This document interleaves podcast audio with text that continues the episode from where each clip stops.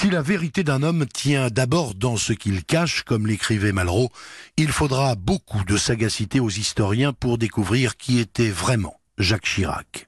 Sans doute l'un des plus secrets de nos présidents de la République. Un mystère, ont souvent dit ses amis.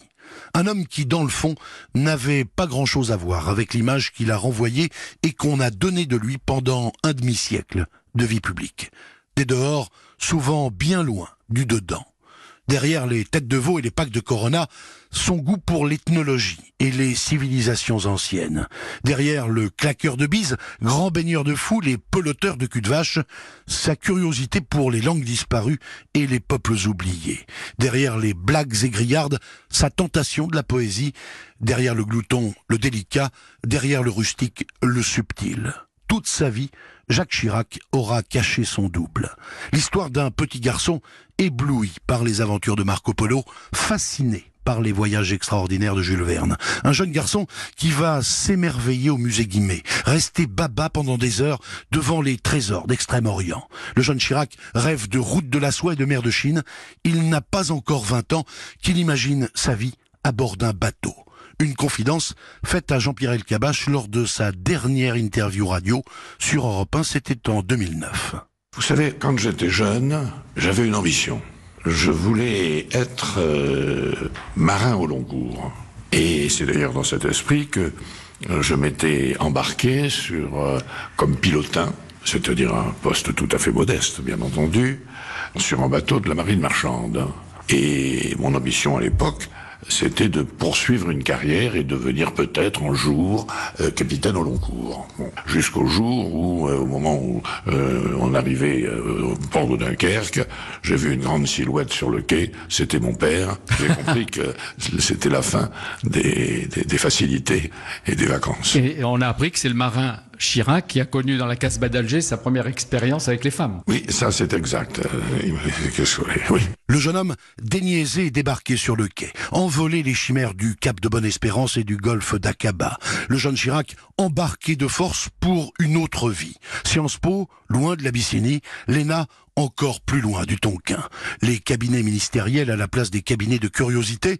Rue Saint-Guillaume à Sciences Po, il fera une rencontre déterminante. Elle s'appelle Bernadette Chaudron de Courcelles, une jeune femme très très comme il faut, très à cheval sur les formes, très souvent à genoux sur les bancs de l'église. Le choc de deux cultures bourgeoises, comme l'expliquera des décennies plus tard Bernadette Chirac à Marc-Olivier Faugiel sur Europe 1. Euh, mon mari a été aussi élevé dans la religion euh, catholique.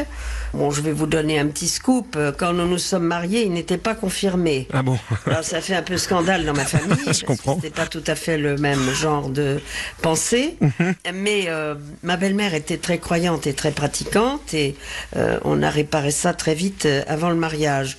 Mais son grand-père paternel, que je n'ai pas connu, bien entendu, était un enseignant qui dirigeait l'école Firmin Marbeau à Brive et il était anticlérical et franc-maçon. Alors évidemment tout ça n'était pas très souriant pour ma famille quand je me suis fiancée. Mais enfin c'est du passé tout ça. Le passé. 60 ans de vie commune, le vouvoiement de rigueur, les écarts de monsieur.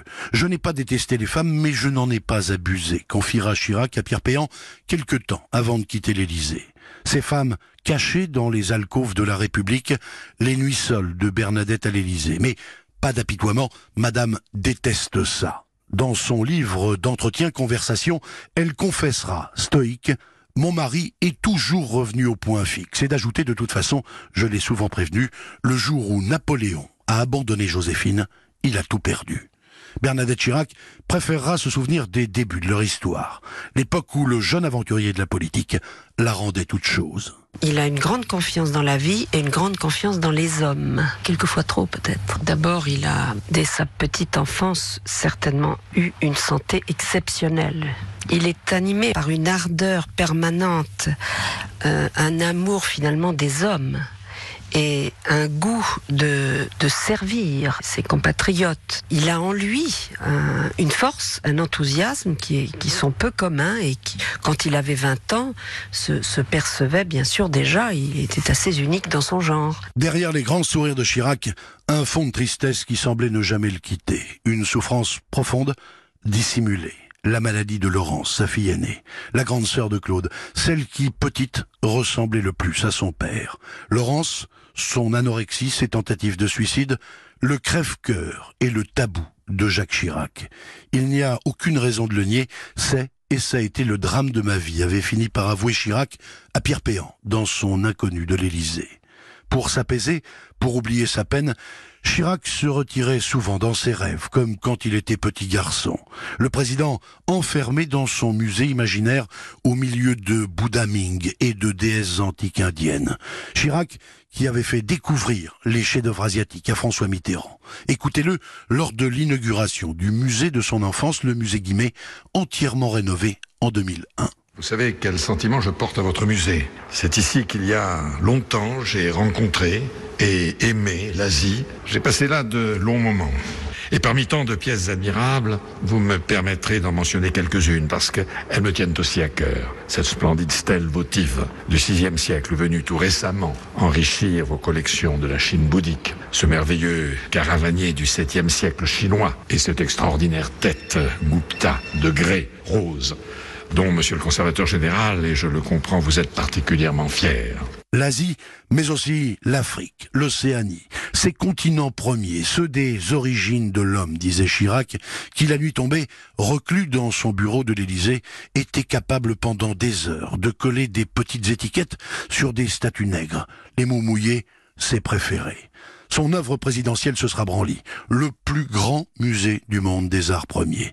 Une petite revanche sur le destin, un bras d'honneur à tous ceux qui l'avaient traité de président zéro de la culture. On me prend pour un ignare, rigolait souvent Chirac. Tant mieux, au moins on me fout la paix. Chirac, l'homme secret, jusque dans ses tiroirs. Sa dernière confidence, c'était en 2009, au micro européen de Jean-Pierre Elkabach. Il paraît que dans vos bureaux, il y a toujours eu un tiroir fermé à clé et qui a intrigué même vos amis.